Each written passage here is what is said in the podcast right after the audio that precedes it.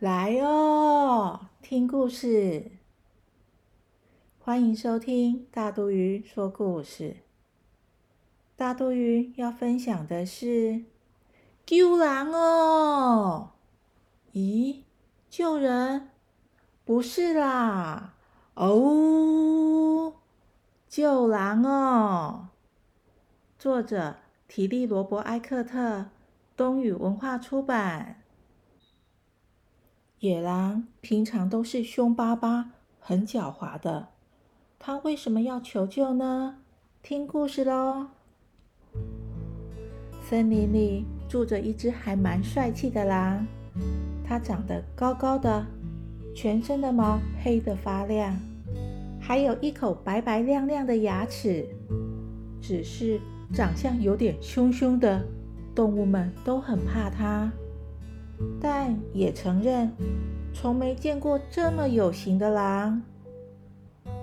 有一天，糗了，野狼竟然变身了。远远的看，就像一只粉红色的小猪。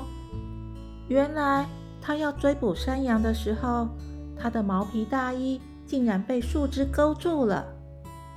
可怜的野狼被其他的同伴嘲笑，哈哈。没毛的家伙，甚至连其他羊群经过时也都会笑他，好粉嫩的皮肤哦。野狼心想，这样是不行的，动物们都不怕我了，得想个办法。哎，有了！森林的另一头住个裁缝师，野狼跑去请他帮忙缝制一套新衣服。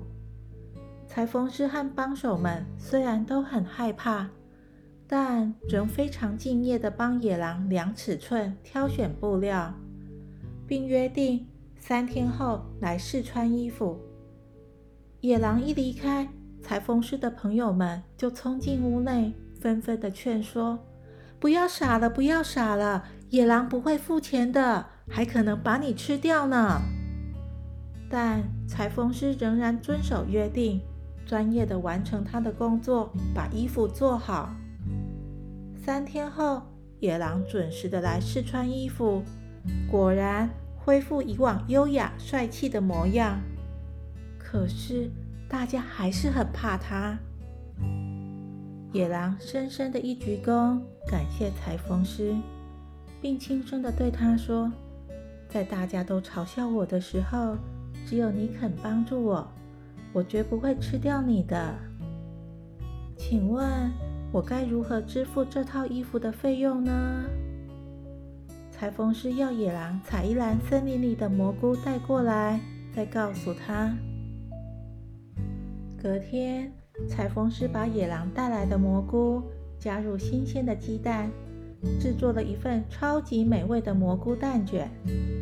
他告诉野狼：“从今以后。”你只能吃我为你准备的蛋卷，不能再吃肉了。这就是你要支付的费用。野狼立刻答应了。嗯，好吃好吃。咦，小朋友，野狼的毛皮大衣掉了，其他动物都嘲笑它，这样是不对的哦。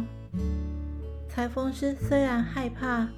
但还是帮野狼做好了衣服，而且利用机会让野狼不再吃肉了，真是聪明啊！野狼很守信用哦，一级棒！故事结束了，下次见，拜拜。